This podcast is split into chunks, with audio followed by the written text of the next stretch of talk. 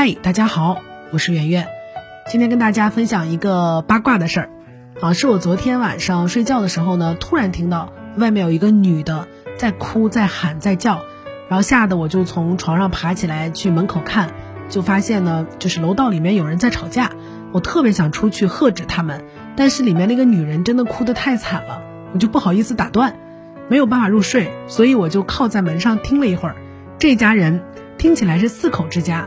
父母操的是乡下口音，大概是山东、河南那一带的人。那个又哭又喊的女人是他们家的女儿，然后跟女儿对峙的是一个年轻的男人。这个男人不是老公，是弟弟。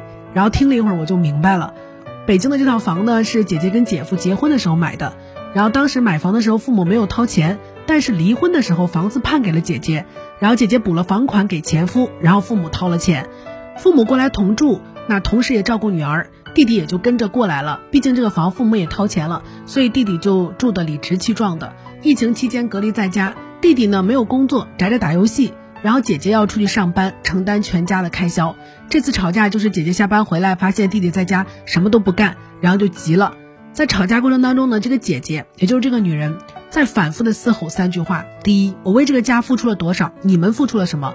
第二。你们有人关心过我一句话吗？我在外面有多累？你们有人问过我吗？第三，我一个人养活全家，我一个人。弟弟的反击如下：你总是谈钱钱钱钱钱，你只要钱不要感情吗？第二就是，就你一个人付出吗？那我来北京以后对你言听计从，伺候你。我现在不赚钱只是暂时的。第三就是他弟弟说的脏话，对他姐姐会有一些辱骂性的一些语言。面对他弟弟的反击呢，他姐姐只会回应一句说：“对我没感情，我没感情，我养活一家人。”然后又重复上面那一套。我在旁边听的就很难受。我觉得这姐姐都三十多岁了，还是不知道自己要的是什么，也没有办法跟家人做有效的沟通。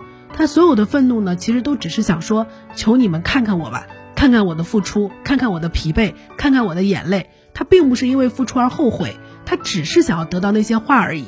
但是她的父母呢？给不了他任何有效的劝慰，只是很小声的说：“家和万事兴，别吵了。你弟弟也不错。”我在演讲课的学员曾经上台讲过一个很深刻的故事，啊，说她那个时候呢跑到国外生孩子，结果老公因为这个工作的原因滞留在国内，没有办法陪伴生产，然后她就一个人挺着大肚子过了大概半年的时间在国外。然后包括月子期都是自己一个人过的，很害怕，很孤独，也很疲惫。她说那个时候呢，她老公每天都会打电话给她，问她说钱够不够花呀？不够的话立刻给你打钱。但是这不能说是不关心她，但是她每天还是很难过。一直到出月子的那一天，护工把她的物品给她整理好，然后送她出院，很郑重的跟她说您辛苦了。那一刻她的眼泪就掉下来了，她终于知道自己想听的那一句是什么。她其实并不想跟老公要钱。老公总是想给的钱，就是想要弥补他，就是把自己的那种愧疚感给减弱。但是实际上他想要的不是钱，是肯定，就是家人跟他说一句：“你太辛苦了，你付出了。”就这样而已。跟这个楼道里面吵架的女人是一样的。但是这种人生其实非常的傻。就这个姐姐呢，每天冒着感染的风险去上班，赚钱养活全家人。她在默默的付出，同时呢，她其实在跟家人索要感激跟肯定。啊这个过程就好比说，你先把自己的心掏出来了，然后跟别人说你看着给价吧，别人给了价格，然而你又不满意，可是不满意的你又不懂得怎么去表达这种不满意，只会用愤怒跟眼泪去攻击，啊，最后造成的结果就是你的一片冰心，别人毫不领情。我小时候就想过说，一定不要成为我小姨那样的人。我小姨呢，可以称作是全家孩子的第二个母亲，然后她对我们家孩子特别好，包括我哥那个时候读高中没有住校，就在我小姨家住了三年。然后他不仅对我们家孩子好啊，他对全家的孩子都很好。可是长大之后呢，我小姨突然变得喜欢埋怨了。他就跟我讲说，他以后再也不要对大家好了，以后谁都不管了，啊，就是经常会发生一些让他伤心的事情。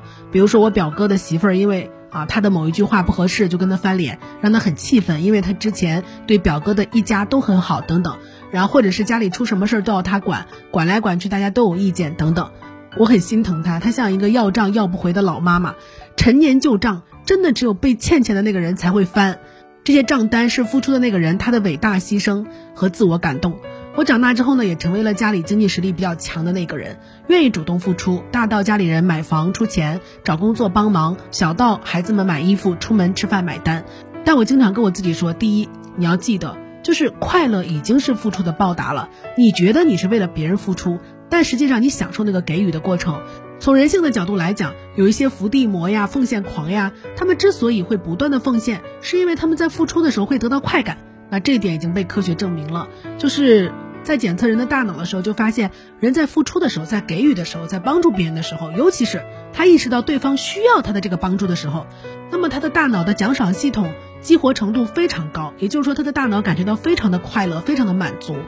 如果你能够意识到你给予别人已经得到了奖励，就大脑已经让你感觉到快乐了，你可能就不会再向别人去索取奖励了。所以，当我为家人付出的时候，我就告诉我自己，其实我首先满足的是自己，这是我一厢情愿的快乐。所以，将来就是家里的孩子长大了对我不好，我不觉得有什么失望的，因为我曾经享受过那种快乐了，已经。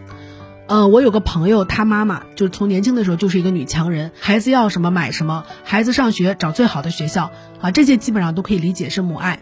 不可理解的是，孩子长大了结婚了，他跑去跟儿媳妇说，以后你们什么都不用干，我给你们开公司，让你们干轻省活。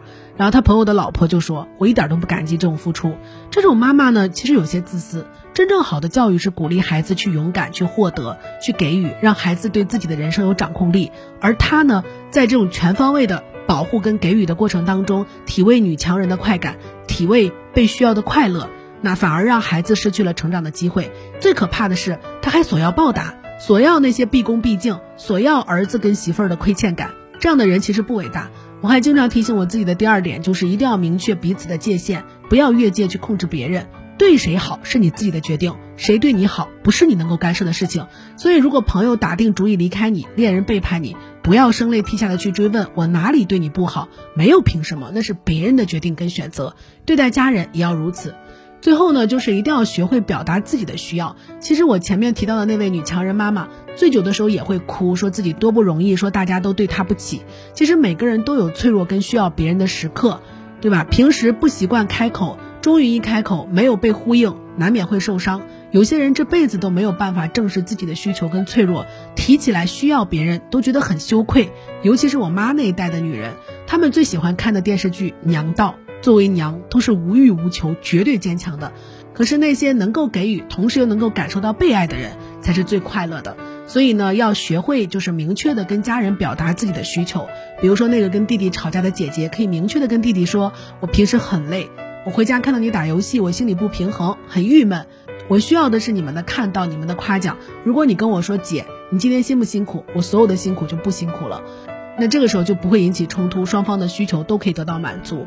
可怕的是呢，很多时候连自己都搞不清楚自己需要的是什么。非暴力沟通这本书就教你怎么说出自己的需要，真的是看十遍都不嫌多，推荐大家去看一下。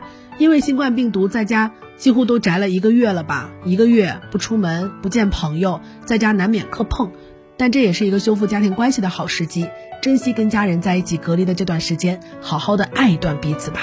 晚安。更多文章可以关注我们的公号“逆流而上”，流就是刘媛媛的刘。